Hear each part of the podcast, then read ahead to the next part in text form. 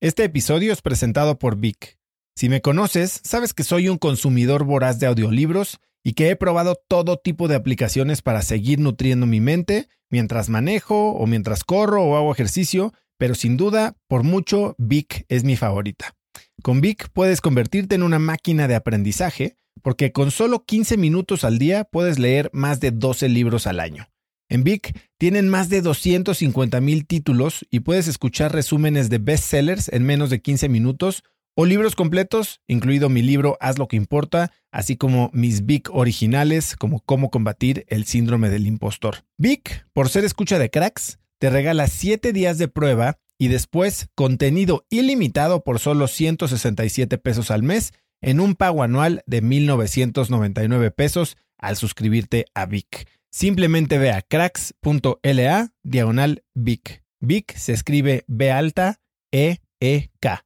Una vez más, es cracks.la diagonal Vic. Este episodio es presentado por Hospital Ángeles Health System. Cada invitado con el que platico en el podcast me abre los ojos a nuevas tecnologías que están impactando de forma positiva la manera en que todos nosotros vivimos. Una de las áreas en las que el avance tecnológico está generando más impacto es en el área de la salud, especialmente con los avances en cirugía robótica que permiten intervenciones con menos sangrado, menos dolor, cicatrices más pequeñas y una recuperación mucho más rápida. Hospital Ángeles Health System tiene el programa de cirugía robótica más robusto en el sector privado en México. Cuenta con 13 robots Da Vinci, el más avanzado y versátil del mundo, y con el mayor número de médicos certificados en cirugía robótica, con la cantidad de horas necesarias para poder operar, ya que tiene el único centro de capacitación de cirugía robótica en todo el país. Este es el futuro de la cirugía. Si quieres conocer más sobre el programa de cirugía robótica de Hospital Ángeles Health System y ver el directorio de doctores, visita cracks.la diagonal ángeles. Una vez más, es cracks.la diagonal ángeles. Consulta a tu médico. Y nadie conocía el lado B de Bárbara Anderson. Nadie. Como tú, muchísima gente me llamaba diciéndome, hay gente que me conoce muchísimo, empresarios que he entrevistado mil veces, compañeros de trabajo. No sabía que tu vida era así. No me imaginaba que tu día a día era así. No sabía que es tan complicado criar a Lucas.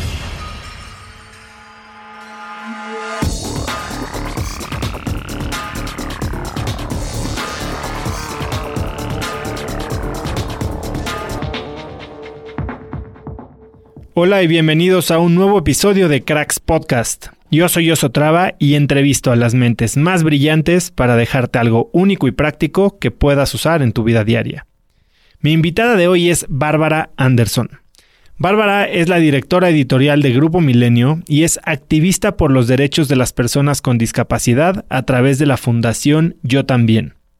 Bárbara ha destacado por su trabajo como periodista de economía, finanzas y negocios en medios impresos en línea de televisión y radio, tanto para grupos locales como internacionales. Recientemente se convirtió en escritora al lanzar su primer libro Los dos hemisferios de Luca, un libro que no pude dejar de leer hasta que lo terminé, en el que retrata de manera autobiográfica su experiencia como madre de un hijo con parálisis cerebral. Hoy Bárbara y yo hablamos sobre los retos que enfrentan personas con discapacidad. Me cuenta del inventor indio que creó una máquina que parece salida del futuro y de cómo superó los retos personales, profesionales y familiares a los que se enfrentó a raíz del desorden de Luca. Y bueno, dicho esto, Bárbara es sin duda una de las personas más inteligentes, determinadas y enfocadas que he tenido la suerte de conocer. El episodio de hoy está lleno de tips prácticos para enfrentar problemas, así que espero que disfrutes de esta inspiradora plática con Bárbara Anderson. Bárbara, gracias por recibirme hoy aquí en tu oficina. No, gracias a, gracias a vos por interesarte en el libro y habértelo comido en 48 horas. No, de verdad que fue uno de los libros que sí no podía. Yo normalmente escucho libros en el gimnasio y en el coche y como que escucho diferentes tipos de libros dependiendo del lugar. Ah, lo escuchaste. Lo escuché. Bien. Es, que soy malísimo para leer, la verdad. y ya aprendí que o leo dos páginas o me como 20 libros, ¿no? Entonces así es que fue una de las cosas más agotadoras hacer el audiolibro. Porque en realidad van a elegir un set de voces eh, para, mi para mis capítulos y el de Andrés, de mi esposo. Eh, y decidieron probarlo conmigo. y me fue agotador. O sea, grabarte, leerte a ti misma en tu voz. Y me pareció increíble porque hay muchas veces que tu voz se quiebra durante la narración. Y eso creo que le da, agrega mucho al audiolibro. Es que traté de hacerlo lo más realista, porque no soy locutora, no, no tengo voz de, de comercial, pero todavía hay, hay, partes del libro que me emocionan y me, y me hacen llorar. O sea, hay videos de Luca que todavía me hacen llorar. Bueno, yo me imagino, pero te digo que yo estaba, tengo libros que leo en el gimnasio y libros que leo cuando puedo tomar notas y este libro lo oí en todos momentos, creo que hasta lo puse en la regadera. No podía pararlo de leer. Y ahorita vamos a hablar mucho de, tu libro, pero justo a, lo largo de estas líneas de, de, leer, hay gente que te conoce muy bien, que dice que eres una lectora voraz, una acumuladora de datos. ¿Cómo lees? ¿Qué lees? Eh, tenía un profesor de periodismo que decía que este oficio se tenía que alimentar leyendo, pero leyendo todo, leyendo hasta la guía telefónica cuando llegas a un hotel, así. Y soy una lectora voraz de todo, o sea, todo me llama la atención, tengo el problema de que todo me entusiasma, o sea, todo me parece interesante. Y en el periodismo de negocios, que es donde yo he vivido, de lo que he vivido en los últimos 20 años, todo me encanta. O sea, acabo de hacer una entrevista con el presidente de COSE, que es una planta que recicla PET y hace PET, pero un rato antes entrevisté a la gente de Emirates y me encanta el, tema aeronáutico y ayer estuve con cuatro políticos, o sea, todos los temas me gustan mucho.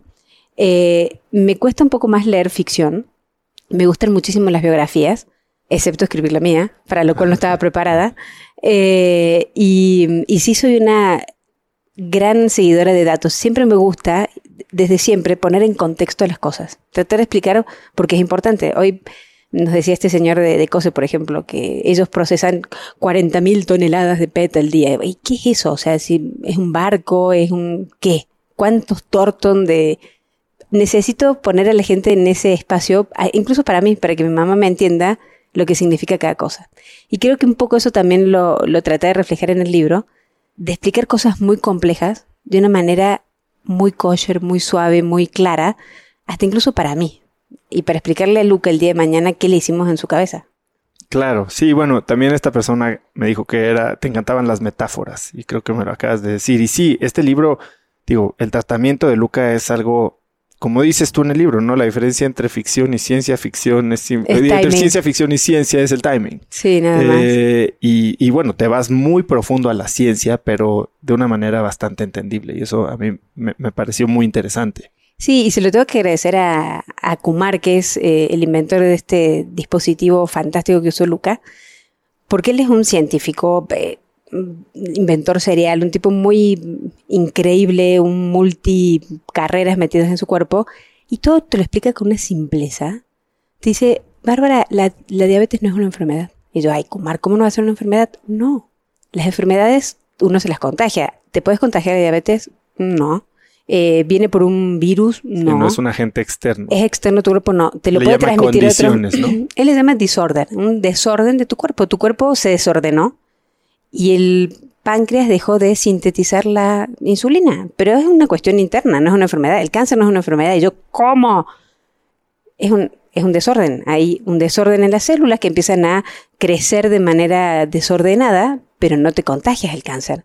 Entonces, te empieza a explicar las cosas de una manera tan uh, obvias que, que creo que también hicimos mucho clic con Kumar por eso. Porque Kumar tiene la permanente necesidad de divulgar de maneras súper claras y sencillas. Sí, escuché algunas de sus conferencias y quiero llegar justo un poco más adelante a que me cuentes de él, cómo llegaste a él y obviamente todo lo que has aprendido de él, ¿no?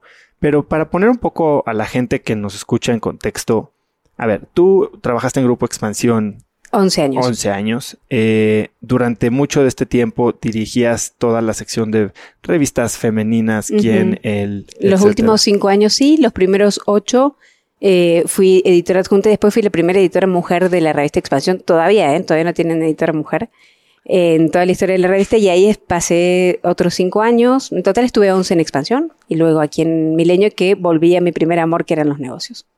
Y bueno, en estas, en estas eh, revistas se pintan vidas ideales. O sea, sí es una burbuja que pareciera abarcar el globo entero, ¿no? Pero ¿Tú cómo imaginabas tu vida al estar metida en ese, en ese mundo? Eh, oh, me parecía que mi vida no era interesante nunca. O sea, no podía ser interesante mi vida viendo estas otras vidas llenas de viajes, Glamour. lujos, glamour, eh, historias que contar, películas que presentar, obras de teatro que ganaban premios. Siempre me pareció que mi vida era muy normal, muy normal. Y me acuerdo una vez, ahora, me estoy acordando, antes de irnos a la India la primera vez, me encontré con eh, Guillermo Arriaga. Me enteré que Guillermo Arriaga iba a dar un curso de guionismo, que siempre da cursos en, en- en el resto del país.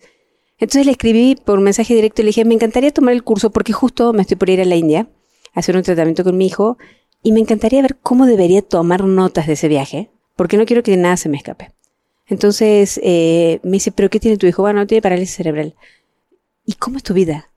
Entonces le dije, no, es muy normal, o sea, soy mamá de un chico y ya. ¿Y cómo lo bañas? Ah, bueno, me tengo que poner un bikini y me tengo que meter en la tina con él porque no se sostiene. ¿Y cómo come Luca?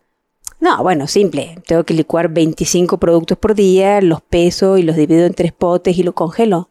¿Y cómo se lo pasas? Con una jeringa y un cronómetro como cualquiera. Y me dice, "N- no, tu vida es muy rara. En ese momento, te juro, en ese mensajito directo de Twitter me di cuenta que tenía una vida un poco diferente, pero que no me había dado cuenta. Y estaba muy acostumbrada, como tú preparándote para esta entrevista, de rascar mucho en los personajes cuando los iba a entrevistar. Eh, averiguar que la primera chamba que tuvo mm, eh, Daniel Servitje fue paneles solares, que quebró y tuvo que entrar a Bimbo. Me, me encantaba encontrar como, como esos espacios no vistos de los personajes, excepto los míos. Cuando vuelvo de la India y cuento lo que pasó en la India y, la gente de, de Penguin me invita a escribir, mi idea era escribir sobre Kumar, era escribir sobre este genio eh, Da Vinci del siglo XXI y me volvieron a hacer las mismas preguntas. ¿Y cómo se viaja en avión con un chico que no se mueve? ¿Y qué pasa si le da una convulsión en el vuelo? ¿Y cómo se preparan ustedes? ¿Y cómo es su día a día? ¿Y cuántas horas duermen? Y cuando le empezamos a contar un poco esa, ese día a día, me dijeron, pero tu vida es muy rara. Y yo no me había otra vez animado a girar y entrevistarme a mí misma y saber que mi vida efectivamente era muy rara. Que me maquillaba y salía a la televisión en Milenio o me ponía a escribir cosas o llegaba como podía a una entrevista. Pero una vez que llegaba a la entrevista, esa otra Bárbara ya no estaba. Y nadie conocía el lado B de Bárbara Anderson. Nadie. Como tú, muchísima gente me llamaba diciéndome, hay gente que me conoce muchísimo, empresarios que he entrevistado mil veces, compañeros de trabajo. No sabía que tu vida era así. No me imaginaba que tu día a día era así. No sé, te veo tan bien y metida en tu chamba. No sabía que es tan complicado criar a Luca. Hasta mi familia. No, Ah. me lo puedo imaginar, porque eh, lo que relatas en el libro es muy detallado y muy crudo. Tu vida cambió, ¿qué tiene Luca hoy? ¿Ocho? Ocho años. O- Hace ocho años. Eh, y todo pintaba para ser un parto perfectamente normal, Sí. un niño perfectamente sano. Y como todos. Como, Como, todos. uno se imagina, sí. Co- como todos nuestros hijos son sanos y normales, ¿verdad? Pero ninguno lo es. No, eh, pero digo, nunca llegas a la sala de parto diciendo, ¿qué haré si tiene una discapacidad? No, no, no cruza por tu cabeza esa, esa situación. ¿Qué pasó ese día? Uy, fue un, fue un día terrible. Eh, me acuerdo que para escribir el libro, porque también uno es obsesivo, y las mujeres sobre todo tenemos este síndrome del impostor que parece que alguien en algún momento se va a dar cuenta que no sos importante, que no, no vale la pena lo que vas a contar. Entonces me compré muchos libros. Los gringos son buenísimos para explicarte los how to. Entonces me compré un montón de libros de cómo escribir ¿Cómo cuál?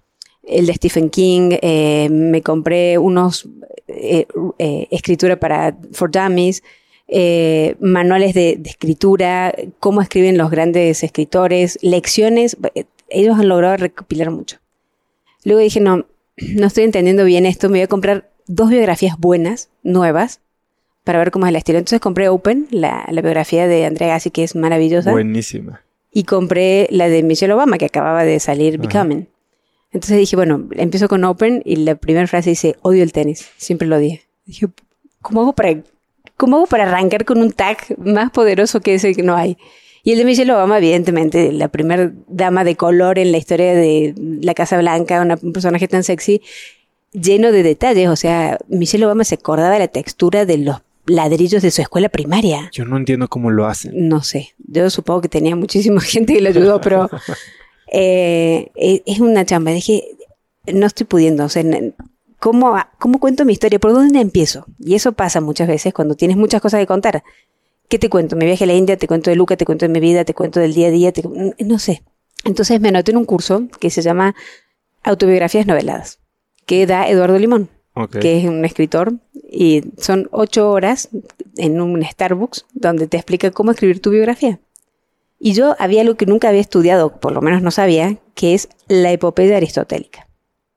Cuando Aristóteles decide analizar la comedia y la tragedia, y hace todo un tratado sobre las dos, las deja en una biblioteca que era muy famosa en esas épocas, que era la Biblioteca de Alejandría, que se quemó, y se salvó solamente la tragedia. La tragedia es lo que hoy conocemos.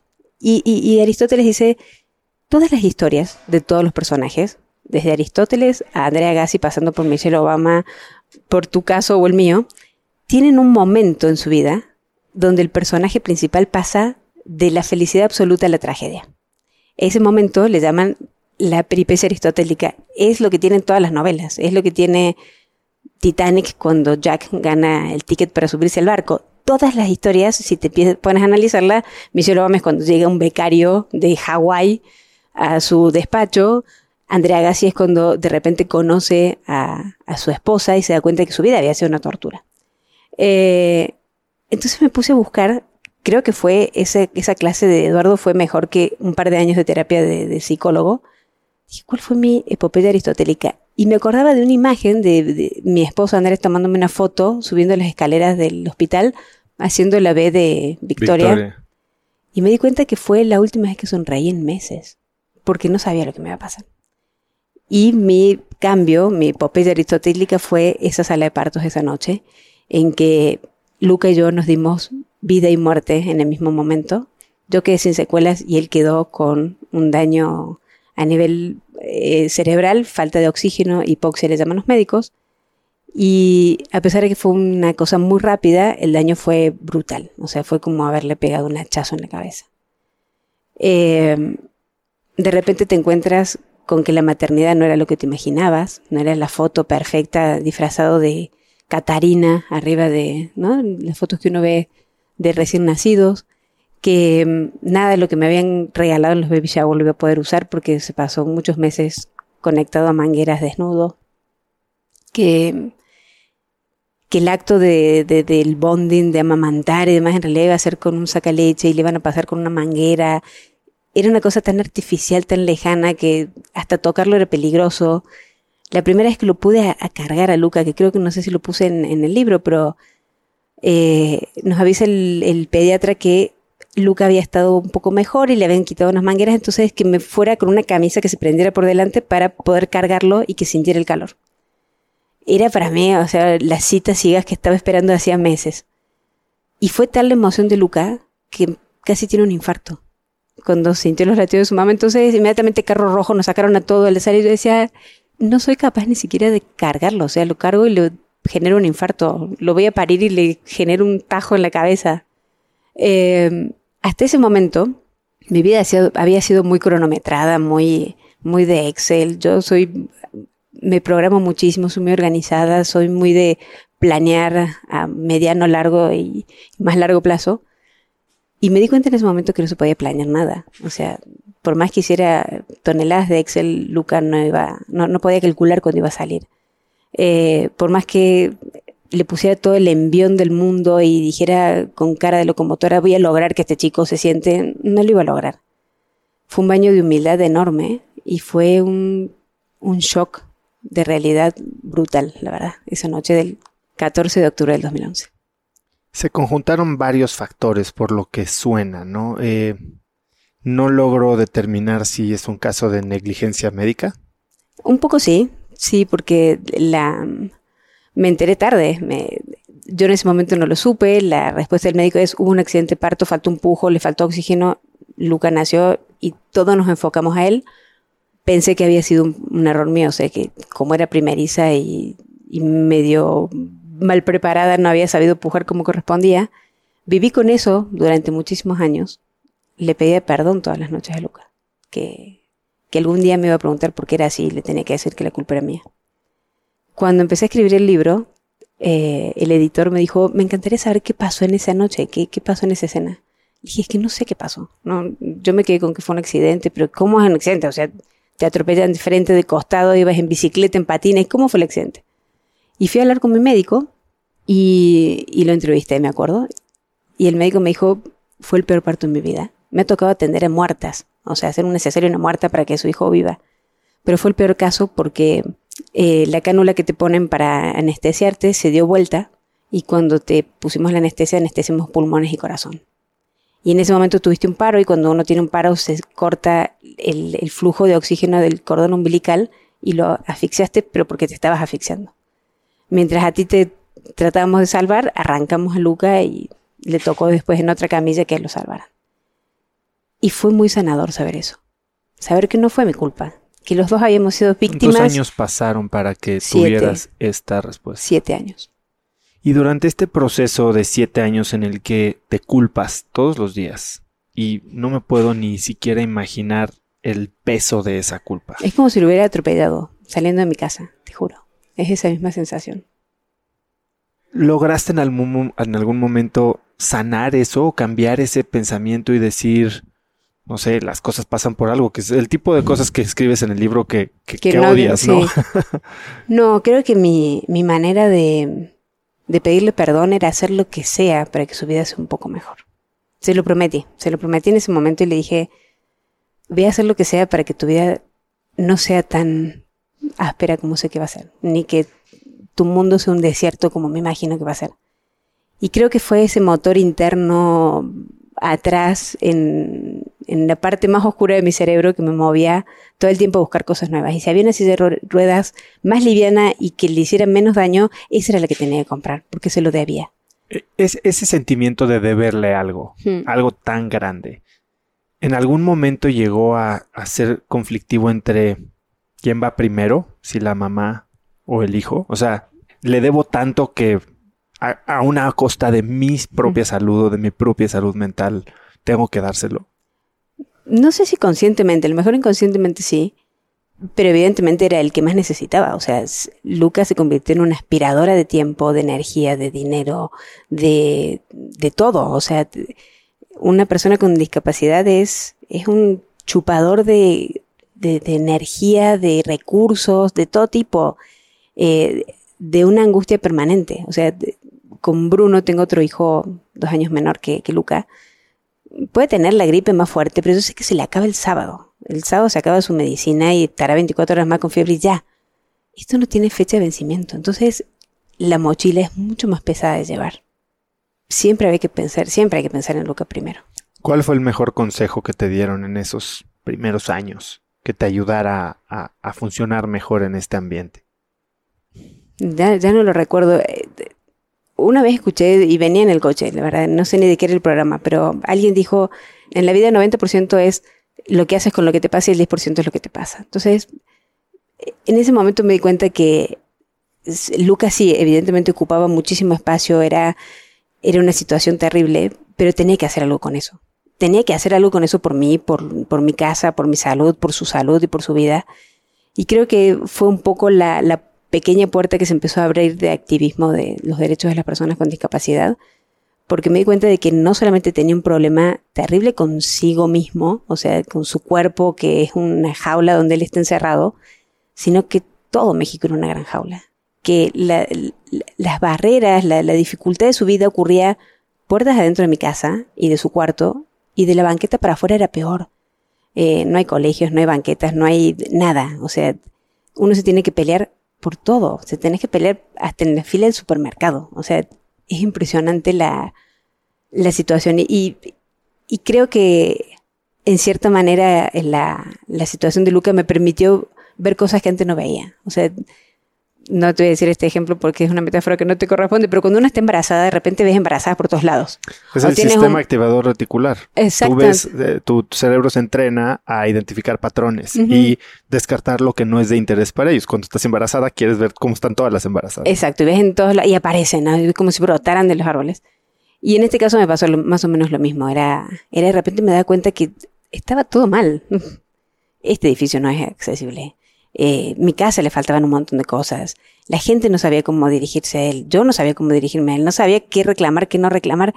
Hay un vacío enorme de información alrededor de eso, que no había tenido tiempo de, de asomarme. Y esta manera de pensar de 90% es lo que haces con el 10% de las situaciones que te pasan. Eh, ¿Leíste algún libro que te ayudara un poco a eso? Porque es muy similar a la filosofía estoica, ¿no? O sea, tú tienes control sobre lo que pasa dentro de tu cabeza y nada más. Sí. Lo que sientes y lo que haces. ¿Tú tuviste algún apoyo en términos de algún libro, algún mentor, una persona que haya sido muy cercana a ti en ese momento, además de Andrés? Creo que me sirvió mucho hacer terapia. O sea, yo no lo había hecho eh, luego que nace Luca, eh, yo entré como en esta vorágine de volver a trabajar rápido y de que mi vida tratara de volver a ser normal lo más posible, de refugiarme en la normalidad que conocía para salvarme un poco de esto. Eh, Andrés, me acuerdo, mi esposo entró en un blanco. Estaba haciendo, él es emprendedor, estaba haciendo un proyecto de, de una aplicación que nunca terminaba de aplicarla. Era, siempre le faltaba un pedacito y le faltaba lo otro y tenía que conseguir un programador y un diagramador y ponía timers para tener tiempo de pensar y tiempo para hacer código. Eh, y yo iba y volvía a mi casa y me lo encontraba en pijama todo el tiempo. Y yo, Andrés, ¿no vestiste? No, no, es que estoy concentrado en esto, y, pero me, justo me distraje, pero eh, antes tengo que limpiar la computadora. Como que no terminaba de arrancar y dice, voy a tomar un curso de administración del tiempo. Creo que tengo un problema con la administración del tiempo llegó con un coach de administración del tiempo y cuando le preguntó cómo era su vida, le dije, no, no, tenés un problema que resolver antes que tu casa, tenés un hijo con una discapacidad grave. Sí, tal vez era su manera de esconderse del problema. Sí, entonces empezó a hacer terapia, le dieron alta muy rápido y yo empecé al año siguiente con la misma terapeuta. ¿Qué tipo de terapias? Ella es australiana, es una terapia que se llama eh, narrativa. Terapia narrativa es una terapia muy hablada, donde tienes que contar mucho, y hay mucha devolución permanente, o sea, no es el diván ni alguien tomando nota y uno hablando solo, sino que hay un ping pong muy rápido y me sirvió porque yo ya tenía ese... Y el objetivo de esta narrativa es medio cambiar un poquito el contexto que le das a la historia que te cuentas. No, al revés, es poner en contexto tu historia. ¿Dónde estás tú y por qué estás ahí? ¿Y por qué esto te molesta? ¿Por qué te molesta ahora esta situación? Entonces apreció a un hermano que yo tuve cuadripléjico y mi casa había cambiado muchísimo con ese hermano. Eh, empecé a entender y no entender algunas cosas que habían pasado con él y mis padres en aquel momento, en aquello habían pasado ya 40 años, eh, que terminaba de tocar la situación de Luca. Digo, más allá del, eh, creo que Andrés lo dice en, su capítulo, no éramos un trío, éramos tres, cada cual tenía su historia y por más que tratáramos de estar conectados a Luca, Luca tiene su vida y hay que entenderlo y Bárbara tiene una vida y Andrés tiene otra. Y a mí me había costado mucho despegar de eso, ¿no? O sea, sentía que sentía que nunca lo había dejado de parir a, Luca y todavía tengo que estar sobre él y, cuidarlo mucho. Creo que me sirvió mucho narrar esas cosas y, el libro me terminó de ayudar mucho más. Animarme, como decías tú, a, contar de una manera absolutamente cruda y transparente, no ocultar ni siquiera que tengo 15 toallas vomitadas todas las mañanas en la cama, eh, me permitió mostrar absolutamente honesta y empáticamente quién soy yo no le había contado ni a mi familia cómo era mi casa. ¿Cómo te sientes después de haberlo hecho? La primera sensación fue muy... Una vez que lo escribí, digo, el, libro no es tuyo hasta que no está en la calle, ¿no? Entonces, recuerdo que estábamos el 14 de octubre, creo que fue justo el cumpleaños de Luca. Alguien puso en Twitter, acabo de comprar este libro y no lo puedo soltar. Son las 3 de la mañana y mañana te voy a mi hijo a la escuela y no lo puedo soltar. Y le dije, Andrés, no sé quién es esta persona tenemos a una señora adentro de la habitación de mi casa viendo mi casa y no sé quién es. Y le abrí mi casa y le abrí mi vida y le abrí, desnudé a mi hijo, a mi familia. Ahí sí sentí un poco la, la, vulnerabilidad. la vulnerabilidad de estoy en chones y así soy. Y ahora me ha pasado una segunda etapa en este libro que es maravillosa. En toda la, la, gira de la promoción y demás, con cada persona que me he encontrado, a ver si contigo me pasa igual, todas tienen una persona con discapacidad en su vida todas. Entonces voy a ver a Paco Sea en imagen y él me dice, tu libro me rompió el corazón porque tengo dos hermanos con distrofia muscular. Voy a ver a Enrique Alcázar El Hueso y me dice, tu libro me rompió porque mi mamá es cuadriplégica. Voy a ver a otra periodista y me dice, tu libro me rompió porque me acaban de detectar ELA. Y sé que voy a tener esta distrofia. Eh, lo voy a ver a Kurchenko y me dijo, lo voy a contar al aire, nunca lo había dicho, tengo una hermana con síndrome de Down. Entonces me di cuenta que todo el mundo necesitaba un lugar a donde estacionar su situación, un lugar donde reflejar y decir, no soy raro. Kurchenko puede decir por primera vez a sus 56 años que tiene una hermana con síndrome de Down, porque Bárbara se animó a mostrar a su hijo.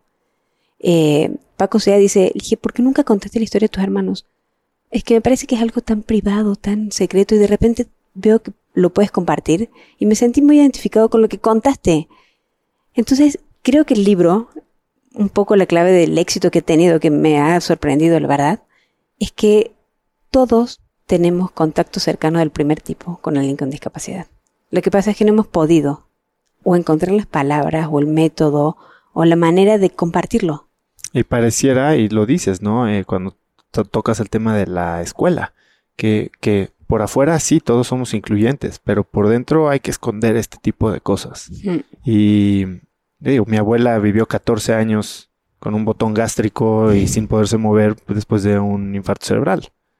Entonces sé perfecto de lo que se trata. Sí, todos, todos tenemos a alguien cercano con eso. Parece mentira, o alguien de la tercera edad o, o lo que sea, pero no era una historia tan rara. A lo mejor yo encontré la manera de contarlo de una forma muy humana o muy cercana, pero ha generado empatía, algo que yo no me imaginaba. Me imaginaba gente mirando así como desde el Olimpo mi vida imperfecta y me di cuenta que de cerca nadie es normal, como decía Caetano Veloso. Sí, me imagino que mucha gente te ve ya como, como un farol, ¿no? Y, tal vez eh, te escriben, te buscan para pedirte ayuda, para pedirte algún consejo y pues no sé si tengas tiempo, manos, atención, energía para ayudar a toda esta gente, ¿no? Entonces, una de mis preguntas era, ¿qué estás haciendo, no? Porque por un lado sientes que tienes tal vez la responsabilidad de ayudar a todo mundo que hoy despertó y por otro lado tal vez no tienes los recursos. Es un poco agotador porque sí, del otro lado la gente que lee la historia dice, bueno, Luca, tengo un hijo que igual que Luca y, y no son, somos todos diferentes. O sea, Luca tiene una particularidad y un daño particular. Entonces me dice, no, mi hijo es exactamente igual que Luca porque le pasan las mismas cosas. No es lo mismo. Eh, necesito que me des el teléfono de Kumar, quiero ir a la India. Entonces em, empezaron con mucha demanda y la gente llegaba a mi WhatsApp o recibía teléfonos en mi casa. Tengo 45 mails o mensajes en el teléfono por día. Entonces me armé una respuesta enlatada. Enlatada diciendo, bueno, este es un tratamiento experimental, solamente está en India, este es el teléfono de Kumar, este es el teléfono de su asistente y esta es la dirección y el tratamiento ocurre en India. De las, ¿qué te gustan? 200 respuestas que mandé por WhatsApp o por mail. Ni... Ninguno me dijo... Gracias. No, sí, pero ¿cómo en India? no era que ya se podía hacer acá, no, bueno, todo eso no ocurre en México, eh, pero yo trabajo. Y yo, sí, pero a ver, ¿reciben GNP en la India? Mm, no. Pero hay que irse a la India. O sea, te, pones en mi lugar y yo eh, me pongo perfecto en tu lugar. Me pediste el teléfono, como te lo estoy dando. De todas esas llamadas, nadie me dijo me voy a la India. Y ahí me di cuenta de que éramos raros. De que cuando nosotros nos enteramos, sí, lo primero que se nos ocurre es dónde está la embajada de India para pedir una visa y me quiero ir ya vamos a entrarle al tema. ¿Cómo llegas a Kumar? ¿Quién es Kumar? Eh, y, llevas tres viajes a la India. Cuatro. Cuatro ya. Me gustaría entender todo este proceso de tres años y cacho, que es lo que narras en el libro, ¿no? Digo, Luca tiene ocho años, pero en el libro narras o, se centra mucho en esta experiencia de, llegar a India. Cuéntame un poquito cómo se da eso. No quiero hacerle un spoiler al libro para que lo lean, pero eh, a través de una, en una entrevista con un empresario, eh, yo acababa de volver de una, de pasar en vivo, como me pasaba muchos días con Luca con una convulsión muy fuerte. Eh, y entonces llego a la entrevista, le cuento lo que me pasa y este señor me dice, mire, yo conozco a un médico que está en la India, justo en un centro de investigaciones que parece que algo hacen con la cabeza. Fue todo lo que me dijeron, no, no había mucha más información me comunico con este médico que estaba en India y me dice, efectivamente estoy en un centro de investigación experimental en Bangalore, muy top eh, of the world, donde estamos desarrollando regeneración de tejidos que no se regeneran. Entonces eh, le comenté el daño que tenía Luca, que era unas cicatrices de, falta de oxígeno en el cerebro y epilepsia muy fuerte, y me dice, justo para eso serviría. Estamos atendiendo gente con Alzheimer, estamos atendiendo gente con Parkinson, con accidentes cerebrovasculares, con stroke. Eh, y eh, estábamos por empezar con el tema de parálisis cerebral en niños. Y me pareció una cosa absolutamente loca. Y dice tipo, a mí también, yo soy un médico mexicano, pero estoy acá en la India y estoy entendiendo esto de nuevo. La semana que viene vamos a México y le, le explico.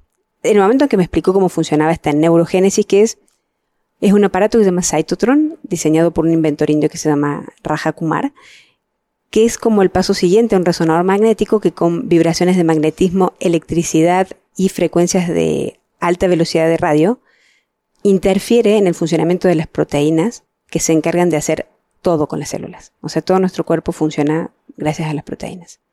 Entonces, con este sistema que ocurre dentro de esta máquina durante una hora por 28 días, lo que hace es mandarle señales a partes dañadas del cerebro o de cualquier parte del cuerpo para que hagan alguna indicación.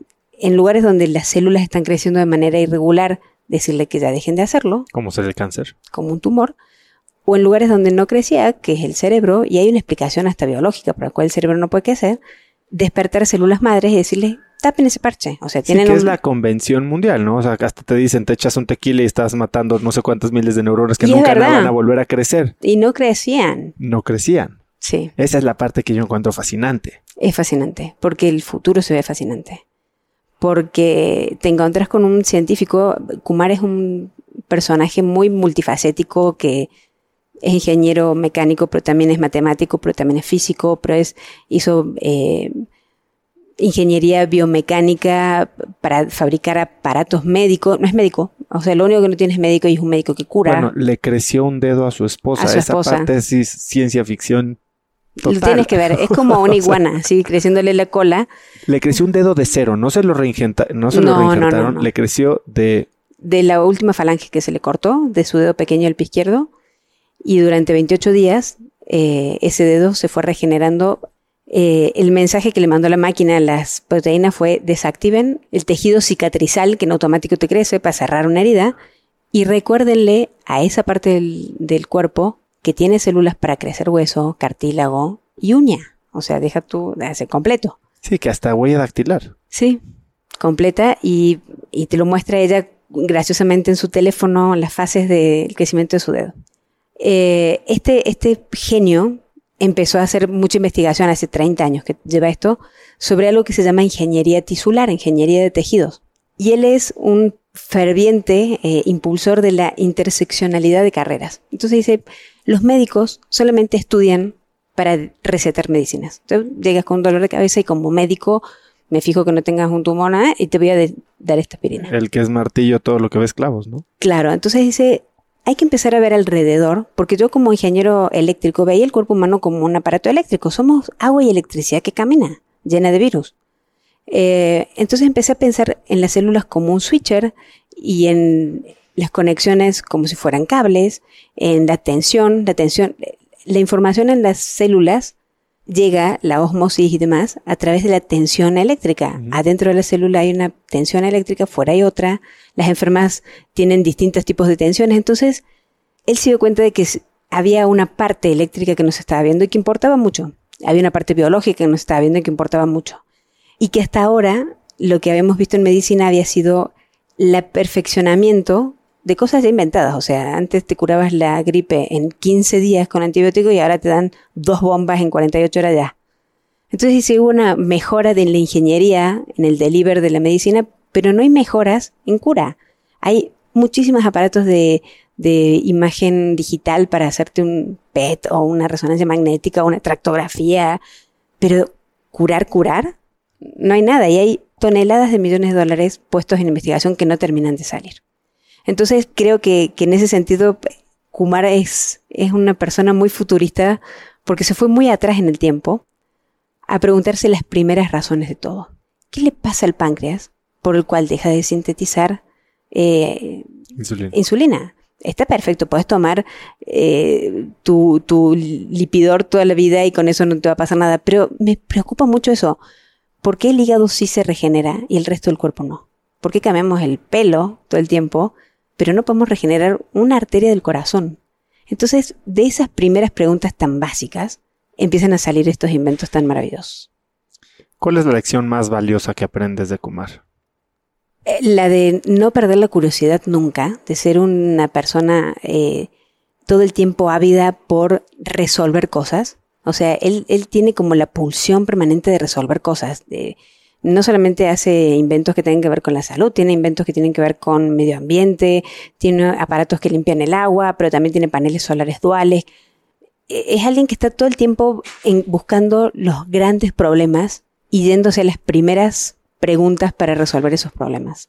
Ahora en este momento está en un proyecto también súper eh, innovador con el Centro de Nefrología de Nueva Delhi, porque ellos lograron calcular que con el 35% de un solo riñón, una persona que tiene, eh, que está prendida una máquina de diálisis o que es, tiene dependencia completa de diálisis y va directamente a un trasplante, puede dejar de hacerlo. Puedes tener de los dos riñones al 100 solamente con el 35% de uno, o sea, regenerando con su técnica 35% de tejido de uno solo, dejas de usar la máquina de diálisis. Entonces, es alguien que está en esas cosas, pensando en eso. Recuerdo que es, un personaje muy, muy fantástico, pero en este último viaje estuvimos todo el mes de septiembre en India. Me dice, ¿cuál es el único animal en el mundo que no tiene cáncer? No tengo idea, Kumar. El elefante. El elefante es el único animal que no tiene cáncer y que por el tamaño que tiene, por la cantidad de masa celular que tiene, debería tener más probabilidad de tener cáncer que un gusano que sí lo tiene. Entonces dice, yo ahora lo que estoy haciendo es una investigación sobre cuál es la proteína dentro de los elefantes que está más exacerbada, que le permite tener este sistema inmunológico maravilloso, porque deberíamos tener esa misma proteína nosotros y exacerbarla. Entonces, vacunarte contra el desorden futuro del crecimiento de una célula. Qué impresionante. Eh, eh, yo, no entiendo cómo algo así puede estar tan escondido y no es como la primera plana de todos los periódicos del mundo. No, y yo, no, yo tampoco puedo creer, y se lo decía él, que no haya un 747 de gente llegando todo el tiempo a su instituto. Eh, no es un hospital, es un instituto de investigación. Y Kumar me dijo una vez algo que es muy cierto. La verdad no es para todos. Y lo probé ahora. O sea, de las 150 personas que me buscaron desesperadamente para que le salve a su hijo o a su papá o a su tío, de, por Dios, necesito el teléfono Kumar, nadie le llamó Kumar todavía. Entonces, sí, el señor debería estar en las primeras planas, pero está en un lugar haciendo investigaciones y es un, es un tipo que trabaja de lunes a lunes, jamás se tomó vacaciones en sus 55 años de vida. Eh, y está en 10 inventos al mismo tiempo satelitándolos solo. Es una, él como inventor y un equipo de 200 ingenieros debajo que siguen las órdenes de Kumar o los algoritmos de Kumar. Eh, está ahora toda una cosa de inteligencia artificial 20 años para adelante de lo que hemos visto. Hoy disfrutamos de los geolocalizadores con Uber y con todas estas cosas gracias a Kumar. Eh, él logró descifrar en un momento dado durante el gobierno de Bill Clinton la geolocalización de los satélites eh, y pide a la Casa Blanca que lo destraben. O sea, dice, si yo con un cuaderno puedo hacer los algoritmos para ubicar, geolocalizar cosas gracias a un satélite, y lo hago por mi bien y porque soy simpático, porque los algoritmos son fáciles de hacer según él, eh, el gobierno de, de, Estados Unidos lo debería liberar porque eso es un servicio. Entonces hoy tenemos Uber Eats gracias al protocolo Kumar en el Pentágono. Y entonces, bueno, son 28 días de tratamiento, una hora al día. Y tú en el primer año, o sea, narras muy, muy... En el primer, tratamiento, de 28 días, sí. Eh, narras mejoras impresionantes, ¿no? En, en, la salud o la condición de Luca. ¿Cómo experimentaste esto? A ver, yo, de mi experiencia he tenido situaciones en las que tienes muy bajas expectativas, ¿no? Tu, tu, tu futuro no pinta muy, muy brillante y dices, cualquier cosa que me den es buena, la sí, tomo. Sí, sí, sí. Pero en el segundo que te dan una cosa buena, tu futuro que antes se veía negro, ahora podría ser totalmente blanco, podría ser un cielo despejado, ¿no? Y entonces empiezas a querer más y casi casi a, menospreciar lo que ya te dieron. ¿Te pasó algo así a ti? O sea, cuando viste, cuando, cuando Luca dice Kumar o cuando te dice mamá, dices, ahora quiero que juegue fútbol. eh, es que es muy raro porque es el primer niño que prueba esto, entonces tampoco tengo un referente a decir, bueno, con tantos tratamientos Luca va a estar perfecto. Lo que sí me generó es, primero, mucha esperanza de, hay una última Coca-Cola en el desierto y la estoy tomando y hace calor. La otra es, el futuro no es tan negro como lo hemos imaginado. No siempre se imagina los futuros disruptivos de Blade Runner donde todo va a estar espantoso. Y de repente tenés un señor en el medio de Bangalore inventando cosas para mejorar la salud de millones de personas. Eh, esto no es solamente para un paciente, para Luca, es para millones. Eh, resolviendo temas como el cáncer o purificando agua imbebible. Creo que fue una... Esta, esta famosa frase también de la información es poder. De repente me sentía tan empoderada de saber que eso existía. Al regreso del primer viaje en India, me acuerdo que en el aeropuerto vi a una chica con una silla de ruedas con parálisis cerebral visible, muy, eh, muy afectada. Y todo el mundo la miraba así con una cara de pena. Y yo la miraba con cara de alegría diciendo, si supieras que ya esto se puede resolver. O sea, te estoy viendo con otra información en mi cabeza. Puedes estar mejor de lo que estás hoy. A Luca lo puedo mirar y le puedo decir, mañana vas a estar mejor que hoy. Y vas a estar mejor que hoy. Entonces, sí me dio una, una cuestión de, saber que existes otro. De esa apertura de cabeza, de entender de que fuera de esta cosa tan eh, binaria que tenemos en Occidente de ser absolutamente en procesos y matemáticos, allá afuera hay un mundo mucho más amplio y así como yo encontré Kumar en Bangalore, seguramente en Bosnia y Herzegovina hay un matemático haciendo un algoritmo que puede resolver el hambre en el mundo. Es impresionante el, el conocimiento al que uno puede acceder solamente rascando en la superficie de un inventor indio. Claro, a mí ahorita de todo lo que estás diciendo, pues suena como que Kumar podría ser un billonario viajando en aviones privados por todo el mundo e invirtiendo en energía y petróleo y real estate. O sea, y, y, en el libro mencionas una frase de Kumar que, parece que descubrió cuando él era muy joven, ¿no? Que dice que ganar dinero se siente bien, pero resolver problemas es mucho más poderoso. ¿Tú cómo sientes o qué sientes cuando piensas en esta frase ahora? Eh, creo que es esa misma sensación, el hecho de, saber que puedes tener una respuesta a un problema, que alguien viene y te dice, tengo a alguien con Parkinson, a veces conozco a alguien con Parkinson que ya no lo tiene, es mucho más poderoso que tal cual irte de vacaciones a, a las Maldivas. Para mí eso tiene mucho más valor. La información es valor, el conocimiento es valor y también te genera una esperanza. El futuro es mucho más bonito de lo que uno se imagina. Me acuerdo que cuando volví de, lo acabo de ver pasar justo, pero cuando volví de la India, eh, me encontré con Carlos Puch, que es un colega de aquí de Milenio. Y me preguntó, Bárbara, ¿cómo te fue? Entonces le dije, la vida es hermosa. Es hermosa. No sabes la cantidad de cosas bonitas que tengo para contarte. Y se me quedó mirando como diciendo, tú, mamá de Luca, ¿me estás diciendo que la vida es hermosa? O estaba mal diagnosticada o estaba mal, eh, eh estaba pasando un, momento de euforia un poco artificial, pero eso era lo que sentía. Sentía una alegría muy, muy poderosa, muy, no sé cómo explicarla, es una alegría muy permanente. Así como tenía ese sentimiento de incertidumbre permanente, ahora tengo este sentimiento de esperanza permanente que es... ¿Y lo has seguido sintiendo después de cada visita a India? Sí, Luca mejoró en cada viaje. En, en el primero muchísimo. En el segundo no tanto, en el tercero hubo mejoras. En el cuarto estuvimos hace un mes, eh, el cambio fue también muy radical. Em, ¿Cómo está hoy Luca? ¿Qué es, el cambio que ha sufrido en estos, o bueno, experimentado? bueno, Luca tiene una, una grúa con la que se maneja caminando para entrar a su salón y está cursando primer grado y está comiendo por la boca y disfruta la vida y tiene un programa de tele favorito y se ríe a carcajadas y se tienta de su propia risa cuando antes no tenía energía ni para sostener el agua dentro de su, de su boca. Eh, tengo un hijo mucho más presente, un hijo berrinchudo, que me encanta que sea berrinchudo y que haga eh, desplantes y que le arranque el pelo a su hermano. Y lo que me generó también es esa cosa de compartir esta realidad. O sea, tiene que haber más gente que lo sepa. Eso que dices, ¿por qué no está en los titulares de todos los diarios? Esta es la primera historia que se escribe de Kumar. Este es el primer libro no escrito por Kumar, sobre Kumar, en cierta manera, sobre esta tecnología. Hubo muchos mexicanos que estuvieron antes que Luca en la India. Hubo los nombres del libro. Manuel Camacho. Manuel Camacho, Bruno, Ferrari, Guillermo González, que decíamos el señor tumor porque vivía todo el tiempo con tumores cancerígenos, ya va por la sexto viaje a Bangalore.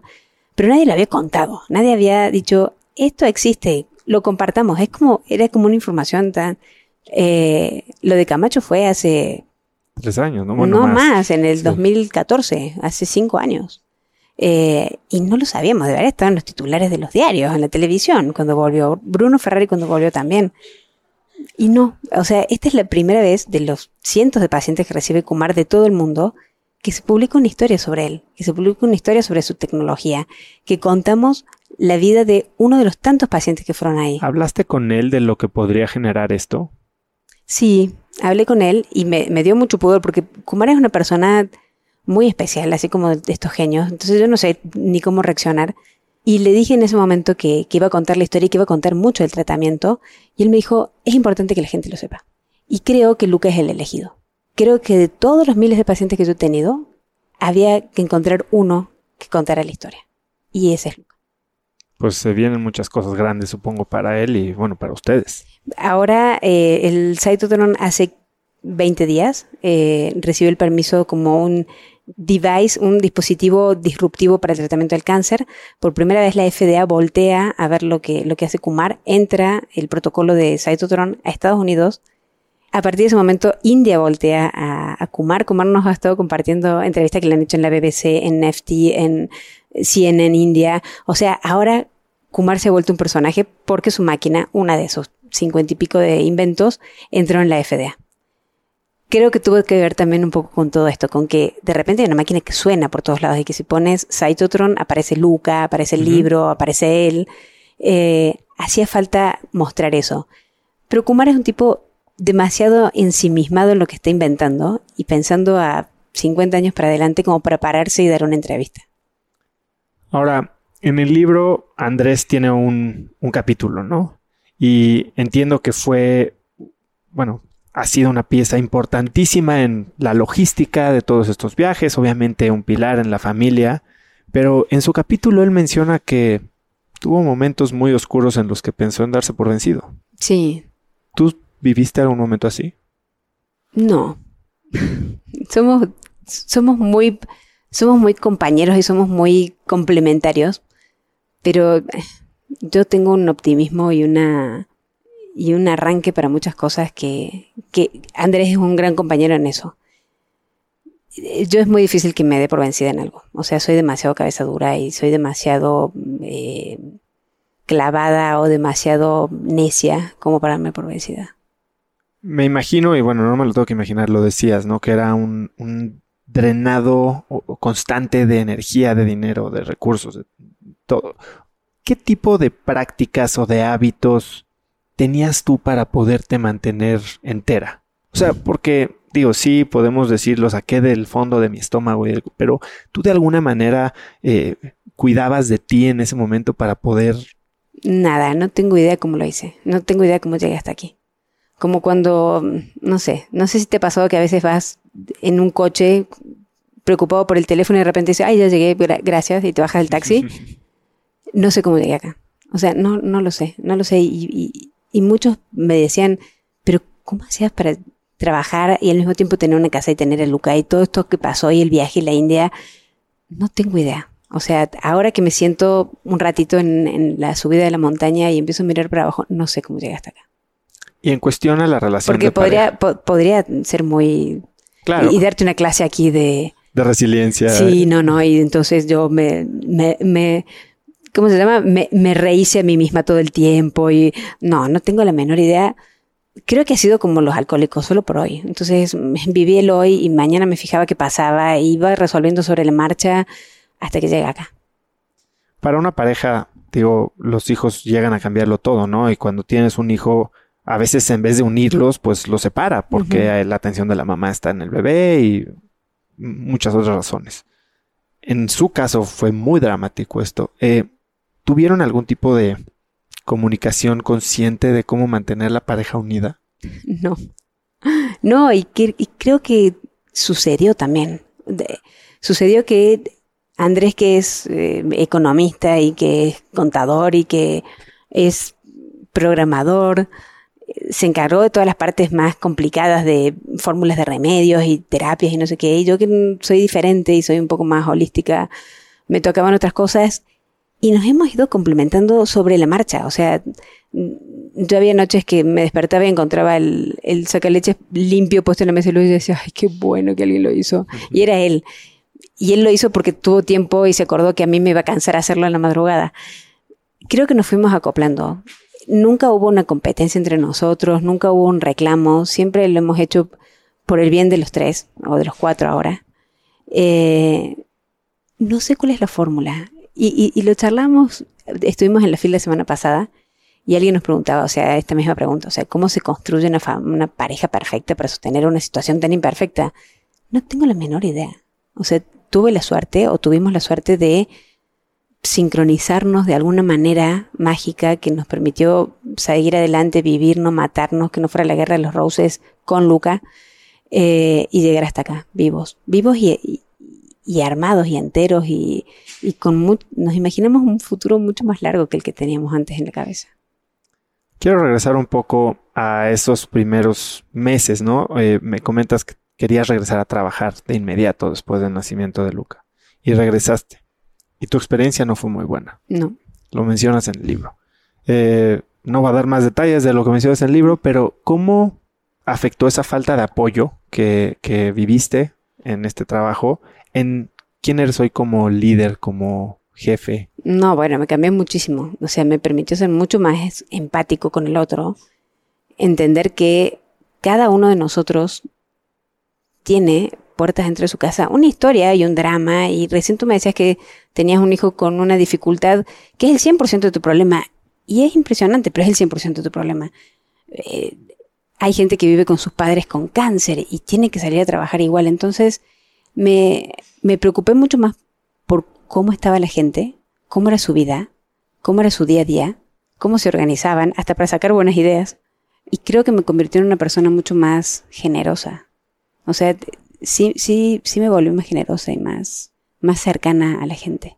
No tanto por resultados y por, sino por tu vida. me encantaría saber qué le pasa a tu hijo y que me cuentes cómo es tu vida. Eh, yo no tuve eso y me dolió un montón. Fue una de las cosas que más me dolió. Alguien que no, no empatizara con esa situación ni que se pusiera en mi lugar en los momentos en que había una soledad terrible adentro mío. Yo no podía explicarle a nadie lo que me pasaba. Y que ni siquiera entendieran que iba a hacer lo posible para trabajar ocho horas sin parar o 14 horas sin parar para poder llevarlo a una terapia, fue un golpe muy duro. Fue el segundo golpe duro que, que recibí de, de la historia de Luca.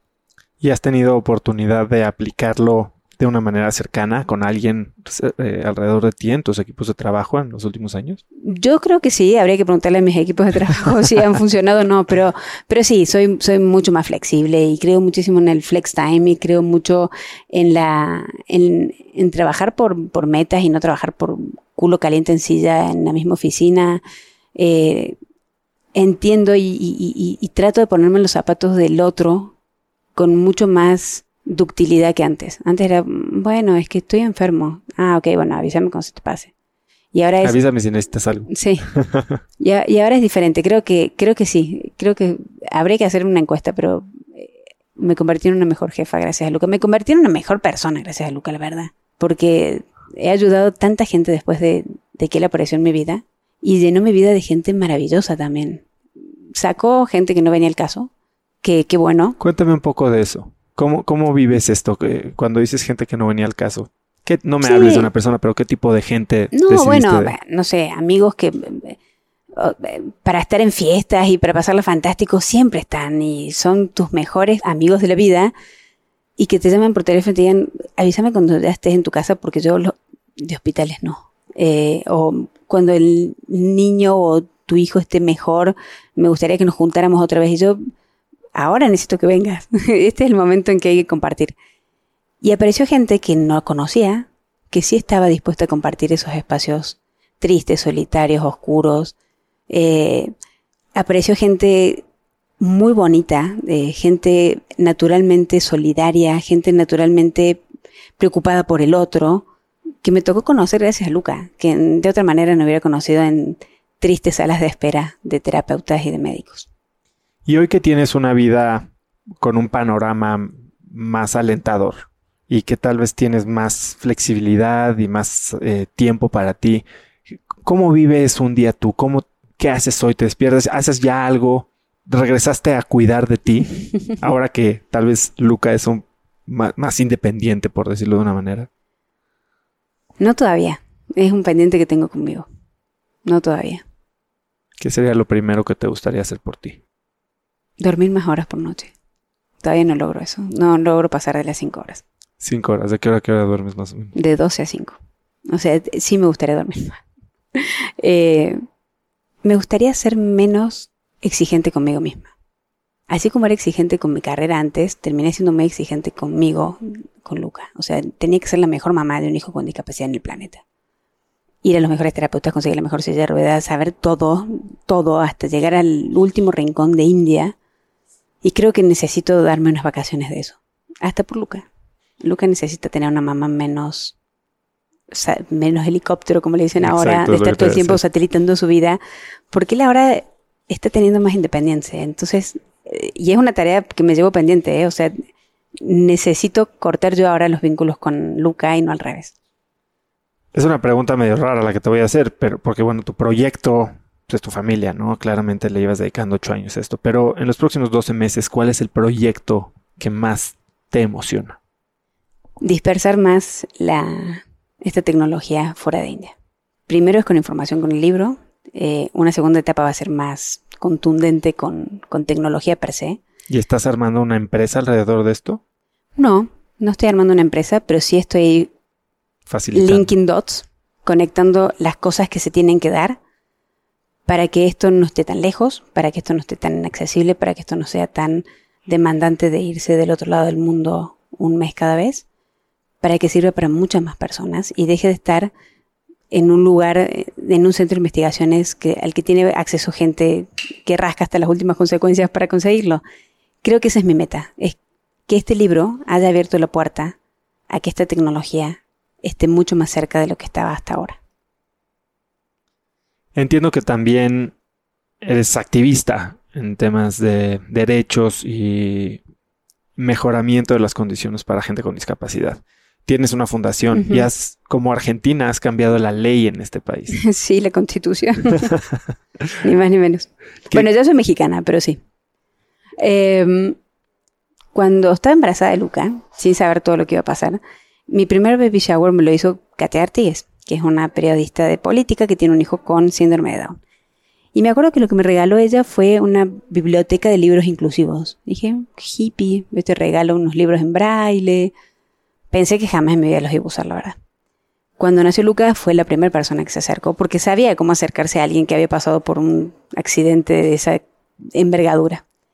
Y ella me empezó a invitar a, nada, a retuitear cosas que eran importantes para, para la discapacidad. Se estaba discutiendo, me acuerdo, Lucas era chiquito, la reforma en telecomunicaciones y yo les seguía el punto de vista de los negocios porque eran los dos actores dominantes del mercado, como Carlos Slim con mucho dinero y Emilio Azcárraga con mucho dinero, Televisa versus Telmex y no sé qué. Pero no me había fijado que la ley no era inclusiva. Inclusiva quería decir que eh, no estaba contemplado algo que ahora nos parece muy normal, que es esta señora o este señor en la, esquina izquierda de la pantalla hablando en lengua de seña mexicana, o que puedas tener la opción del caption y, y leer, ¿no? Lo que hoy nos facilita tanto Netflix, no existía y no hubiera existido.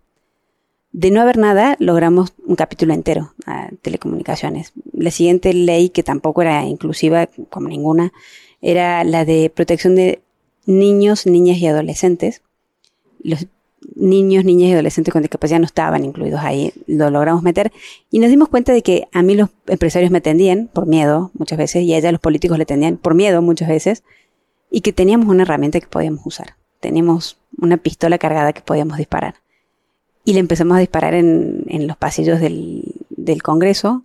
Lo último que hicimos fue en la nueva reforma educativa, porque la otra la modificamos y esta también, ninguna de las dos era inclusiva, logramos modificar un capítulo de la Constitución, el artículo 3. México es la única constitución en América Latina donde dice que todos los mexicanos tienen derecho a una educación inclusiva, salud, seguridad, bla, bla. Entonces, lograr poner un adjetivo en la constitución de un país es muy importante porque no influye en la vida de Luca, influye en la vida de millones de personas hoy y las que vienen y las que se van a convertir en, con alguna discapacidad como vamos a hacer todos dentro de un par de años. Eh, nos juntamos más formalmente este año, o sea, lo hacíamos bastante Montessori, nos juntamos más formalmente este año y decidimos usar lo que sabemos hacer, que era periodismo. Hay dos grandes maneras de bajar los niveles de discriminación en cualquier sociedad. Uno es la educación, y eso le corresponde al Estado y lleva generaciones, y la otra es la información. Uno discrimina lo que no conoce, o sea, uno discrimina lo que no sabe qué es. Entonces, esa que es una parte que nosotros sí manejamos y que sabemos cómo contar historias y sabemos cómo venderle a un editor una aburridísima historia de un ciego. Y cualquier historia, cualquier historia, cualquier tema, cualquier tiene un lado de discapacidad. Todos, todos, todos tienen algo que tiene que ver con accesibilidad, con inclusión y discapacidad. El tema que me digas, y podemos jugar a eso, ¿eh? me, dices Coca-Cola y yo te encuentro un tema, me dices televisor y te encuentro un tema. Eh, un poco la idea es visibilizar, y ya lo he dicho varias veces, pero es sacar a la discapacidad del closet. Sí, bien dicen que la empatía rara vez trasciende la vista. Lo que no se ve, no, se, piensa. Exactamente. Y las comunidades LGTB, bla, bla, bla, han sido muy activas en eso, en salir a la calle, en mostrarse como son. Y ya hay la discriminación de sus niveles, no digo que está como en Finlandia, pero ha mejorado. Creo que en discapacidad nos falta eso. Nos falta mostrar los Lucas, contar la historia de Lucas, contar cómo es su vida para que no sea un extraterrestre la próxima vez que lo trate de meter en una escuela, sino que sea un chico que se conoce, que sepas que la parálisis cerebral tiene distintos grados y puede tener o no epilepsia, que los chicos que tienen autismo o que viven con autismo tienen grados, también hay un espectro, así se llama. Eh, hoy por hoy es un tema que no se habla. He ido a ver los principales comunicadores de este país y todos tienen alguien con discapacidad en su familia que no lo cuentan. He estado con arquitectos que han diseñado edificios no inclusivos teniendo hijos con discapacidad. Te juro. ¿Por qué no lo ven? Porque su hijo jamás. O sea, me, me peleé con el Auditorio Nacional porque no tenía venta de ticket para personas con discapacidad en línea. O sea, todos nosotros sanos, absolutamente habilitados, podemos comprar por internet. Si tienes una discapacidad, tienes que ir en persona. Entonces me enojé mucho con eso, me peleé con el auditorio, pero el auditorio después se peleó con Ticketmaster y se echaban la bolita uno al otro hasta que conseguimos finalmente que sucediera. No solamente para Luca en un concierto de Pixar, en concierto, es para todas las personas con discapacidad, en todos los eventos que Ticketmaster etiqueté en México. Y fue tan poderoso lo que logramos hacer este año en México que hace un mes Ticketmaster avisó en Londres que todas las filiales mundiales van a vender en línea sus lugares para personas con discapacidad porque lo que pasaba en México pasaba en otros lugares. Creo que lograr influir en estas cosas y demostrarle a la gente, aunque sea por curiosidad de, ay, no sabía que alguien con... Tú estás poniendo cara de, ¿cómo? Sí, sí, sí. Eh, que alguien con silla de ruedas tiene que ir físicamente a un edificio no accesible a comprar las entradas. Y me acuerdo que cuando, después que hice todo ese lío y salió en todos los medios y me odiaron bastante, fui al concierto y en un momento salgo de la sala y me encuentro a un señor con un niño caminando.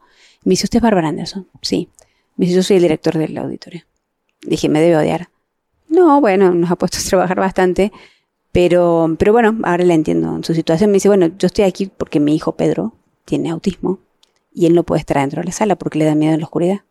Dije, a ver, tienes un hijo con autismo y me hiciste pelearme con todo el universo por las entradas al auditorio, es que yo nunca compré entradas para el auditorio, porque estoy acá dentro todo el tiempo. Qué impresión. Entonces, uno empieza a entender que cuesta mucho esa empatía, cuesta mucho, hasta para la gente que tiene alguien con discapacidad, decir, no viene a esta universidad porque no puse rampas y soy arquitecto y tengo un hijo con parálisis cerebral con silla de ruedas. Es real, es una historia real que ocurre en la Ciudad de México. Bárbara, quiero ser consciente de tu tiempo. Eh, un par de preguntas más. ¿Qué haces cuando no estás salvando el mundo? O sea, hoy eres una superhéroe hecha y derecha. ¿Qué haces por gusto? Tejo. Tejes. Sí, va, a sonar un hobby absolutamente old fashion, pero eh, puedo atacar una aguja de crochet y tejerte una frazada en una noche. Me encanta tejer. Perdón, eh, no, sé si alguien lo sabe.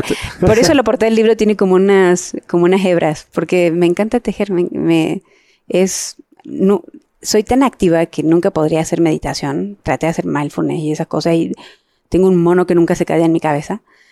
Pero tejer sí, o sea, sí me vacía la cabeza y me encanta. Y me encanta en Pinterest tener un montón de cosas ñoñísimas tejidas. ¿Qué puedes hacer hoy que no podías hacer hace un año? Contar abiertamente mi vida y decir que tengo un hijo con discapacidad y que, y que no me moleste que del otro lado me miren como, ah, ay, perdón, no quería molestarla y te miren con cara de, no sabía que le estaba pasando a y yo, no, no pasa nada. Pero, perdón, no le quería preguntar, pues, siempre te preguntan, ¿Cuántos hijos tiene? Dos. Uno de ocho y uno de seis. Ay, el de ocho debe ser un travieso, porque ese se viven quebrando y no sé qué, y la bicicleta no, tiene parálisis cerebral. ¡Ah! Perdón. Yo, no, está bien, no pasa nada. No. Espero Sí. que alguna vez ande en bici. Eh, hablé con un amigo que perdió un bebé eh, hace un par de años y me dijo que lo más difícil es ese rechazo inconsciente de la gente que te está respetando tu espacio Eh, y que lo único que necesitas es una mano, alguien que te diga un hola como si no estuviera pasando nada. ¿no? Sí, tal cual, es eso, es eso, es nada. es, es- y ahí al final del libro hago como un botiquín de, de- de recomendaciones. Ponerse en lugar del otro es decir, no es decirle, eres una.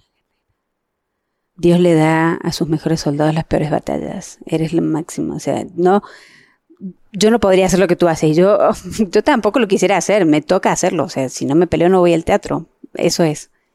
Y creo que todos los padres harían todo por sus hijos. Y, y un poco como en el juego del, del las tries, creo que se llama así, ¿no? El de, si lo hago por Luca, lo puedo hacer por mil personas más. Es igual. La, la misma energía y el mismo nivel de úlcera que me generó pelearme con Luca para que vaya a ver el concierto de Pixar, se convirtió en multiplicador para millones de personas que pudieron ir al Vive Latino y comprar las entradas en línea, o ahora en Australia una persona con discapacidad ir a un recital.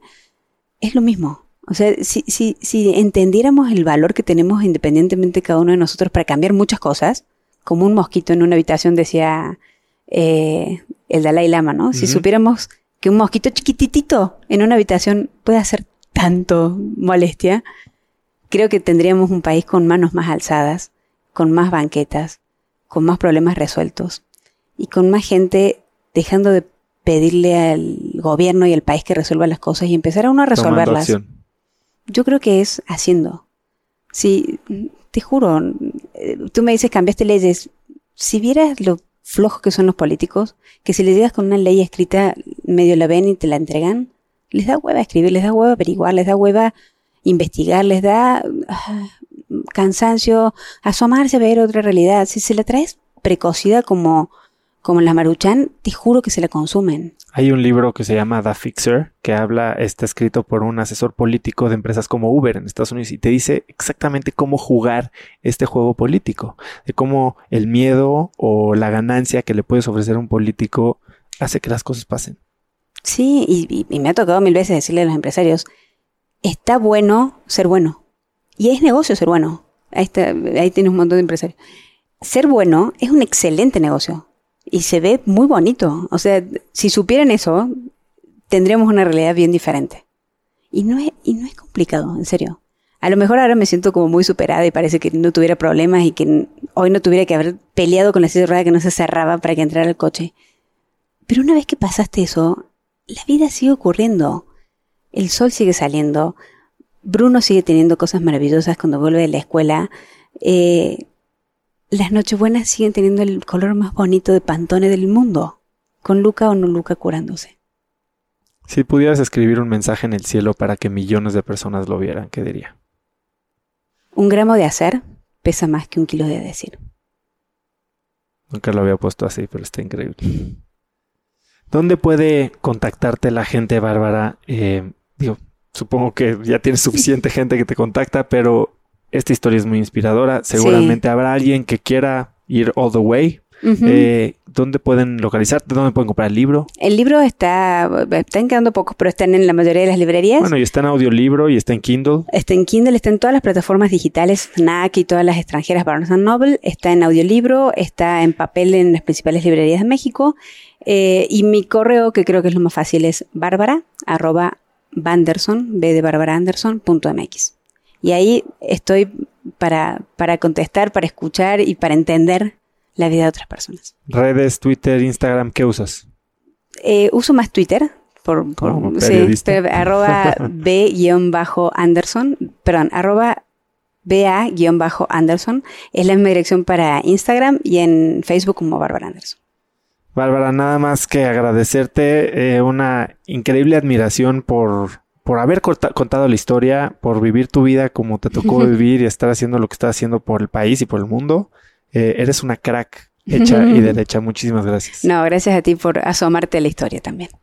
Gracias. Es increíble escuchar las historias que tiene Bárbara. Definitivamente es alguien de quien quiero estar más cerca. Si te sirvió lo que escuchaste, envíale este episodio a alguien por mensaje usando el link cracks.la diagonal y pregúntale cuál cree que es la lección más valiosa que se lleva del episodio. Estoy seguro que tendrán conversaciones muy muy ricas a raíz de esto. También sigue a Cracks Podcast en Spotify o suscríbete en iTunes y califícanos ahí con 5 estrellas para que más gente nos pueda encontrar. Suscríbete también gratis a Viernes de Cracks, que es el correo que mando cada viernes con las cosas más cool que encontré en la semana. Ya somos más de 10.000 personas las que lo reciben cada semana y ahí incluyo descuentos que me regalan, invitaciones a meetups como el que hubo en Monterrey hace poco, experimentos que estoy probando, libros, artículos, etc. Puedes hacerlo muy fácilmente en cracks.la diagonal viernes y pronto estaré en tu inbox. Mencióname también en Instagram o Twitter como arroba osotrava. Ya sabes que me encanta leer lo que te deja cada episodio y me gusta ver en dónde lo escuchas. No olvides mencionar a Bárbara como arroba ba-anderson. Puedes encontrar links a todo lo que Bárbara y yo hablamos el día de hoy en cracks.la diagonal Bárbara. Y eso es todo por hoy. Yo soy Osotrava y espero que tengas una gran semana.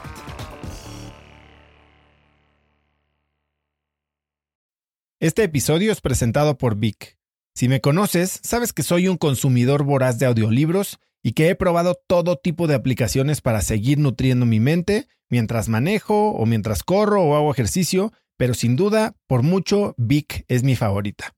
Con Vic puedes convertirte en una máquina de aprendizaje porque con solo 15 minutos al día puedes leer más de 12 libros al año. En Vic tienen más de 250 mil títulos y puedes escuchar resúmenes de bestsellers en menos de 15 minutos o libros completos, incluido mi libro Haz lo que importa, así como mis Vic originales como Cómo combatir el síndrome del impostor. Vic, por ser escucha de cracks, te regala 7 días de prueba y después contenido ilimitado por solo 167 pesos al mes en un pago anual de 1.999 pesos al suscribirte a Vic. Simplemente ve a cracks.la diagonal Vic. Vic se escribe B alta E E K.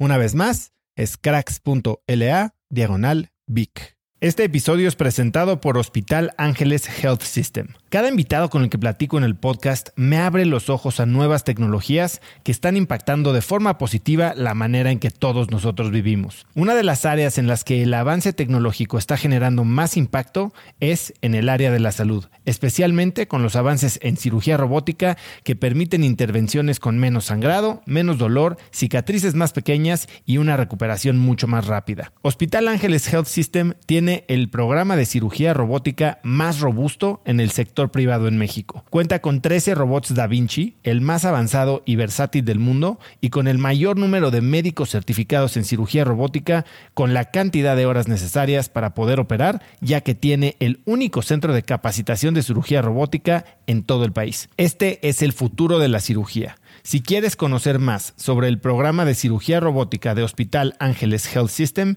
y ver el directorio de doctores, visita cracks.la diagonal ángeles. Una vez más, es cracks.la diagonal ángeles. Consulta a tu médico.